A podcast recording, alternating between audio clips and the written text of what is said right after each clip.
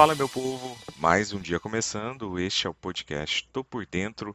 Hoje, terça-feira, dia 28 de fevereiro. Eu sou Sidney Lima, analista de investimentos, e esse é um oferecimento Top Game. Aqui você fica por dentro do que pode impactar o dia da Bolsa de Valores. Ontem, o principal índice da Bolsa Brasileira flutuou entre leves perdas e ganhos em uma margem restrita de menos de 1.200 pontos entre a mínima no 105.226 e a máxima no 106.402 mil pontos, da sessão vindo de uma abertura de 105.807 pontos. O volume financeiro ainda foi reduzido e teve aí um volume de 17,7 bilhões de reais.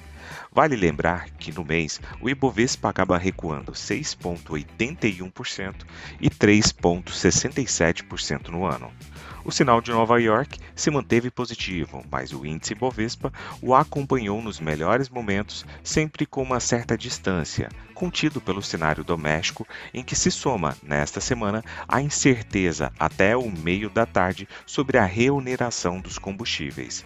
A queda de braço entre a equipe econômica com Fernando Haddad, ministro da Fazenda, à frente, focada na arrecadação, e a ala política do governo, que defendia a prorrogação da desoneração federal pelo efeito sobre a inflação, foi monitorada de perto pelo mercado, atento a eventuais sinais de desgaste precoce do ministro sobre o que seria fogo amigo. A questão precisava ser definida nos próximos dias, tendo em vista que o prazo da desoneração se encerra hoje com o fim do mês.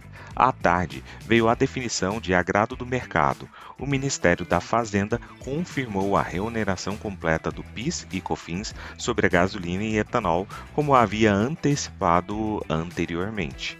A modelagem da cobrança, com percentual definido sobre cada item, ainda não foi informada, mas o Ministério da Fazenda garantiu que não haverá perda de arrecadação e os 28,9 bilhões de aumento de receitas estão garantidos.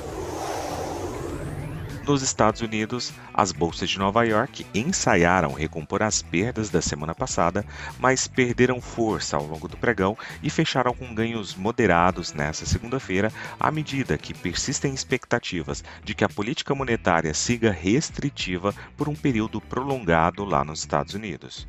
No fechamento, o índice Dow Jones acabou subindo 0,22%, S&P 500 com uma alta de 0,31% e o índice Nasdaq Bolsa da Tecnologia acabou subindo 0,63%. Depois de terem registrado a maior queda semanal de 2023 até o momento, os negócios aproveitaram um ambiente de risco mais ameno para tentar recompor parte da queda. Os temores de que a resiliência da economia norte-americana force o Federal Reserve, o Fed, a prolongar o aperto monetário deixaram os investidores em alerta. Pela manhã, indicadores macroeconômicos enviaram sinais distintos sobre esse dilema. As encomendas de bens duráveis nos Estados Unidos caíram em ritmo mais acentuado do que o esperado, enquanto o mercado imobiliário mostrou mais um indício de força pelo salto nas vendas pendentes de imóveis. Seja como for, prevaleceu no mercado a visão de que as perdas da semana passada abriram espaços para barganha.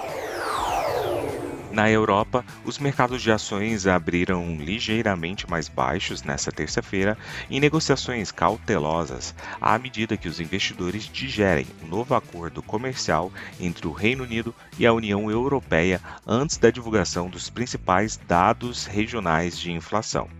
O primeiro-ministro britânico Rishi Sunak anunciou nesta segunda-feira que o Reino Unido fechou um acordo com a União Europeia sobre as regras comerciais pós-Brexit para a Irlanda do Norte na segunda-feira, buscando resolver as tensões causadas pelas regras comerciais para a única parte do Reino Unido que tem uma fronteira terrestre com a União Europeia.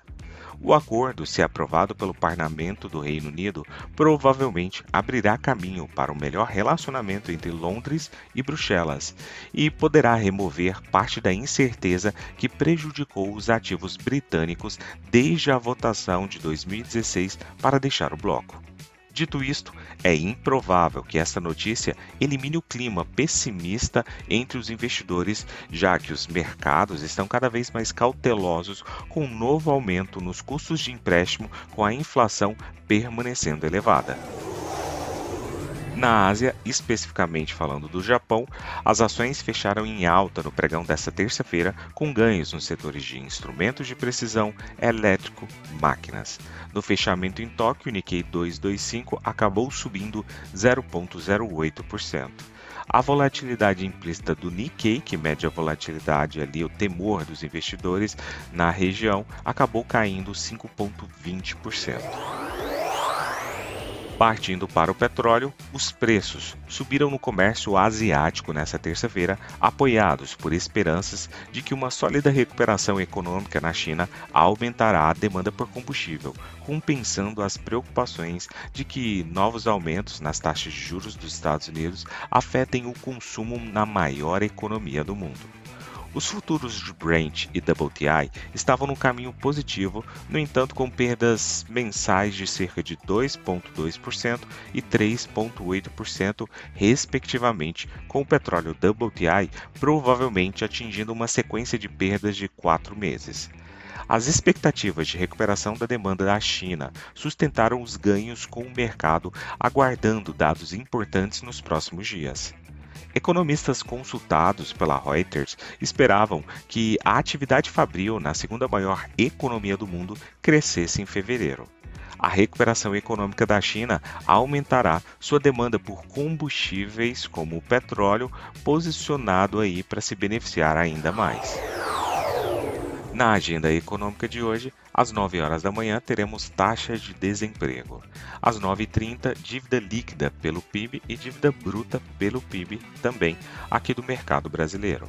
Nós temos às 10 horas e 30 minutos níveis de estoques do varejo, excluindo os automóveis no mercado norte-americano. Às 11 horas e 45 minutos, PMI de Chicago e às 12 horas, confiança do consumidor também no mercado norte-americano. Já no período da noite, às 22 2 horas e 30 minutos, teremos divulgação de dados relacionados ao PMI da China. Partindo para as cotações, agora que são 6 horas e 37 minutos do dia 28 de fevereiro de 2023, temos trio norte-americano em terreno negativo.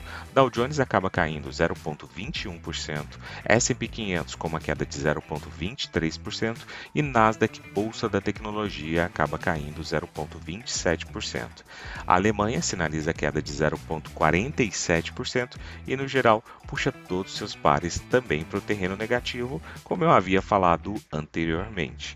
O índice VIX sinaliza um leve aumento do temor dos investidores com alta de 0,46%. Partindo para as commodities, temos uma alta para o petróleo WTI de 0,87% e o petróleo Brent acaba subindo 0,68%.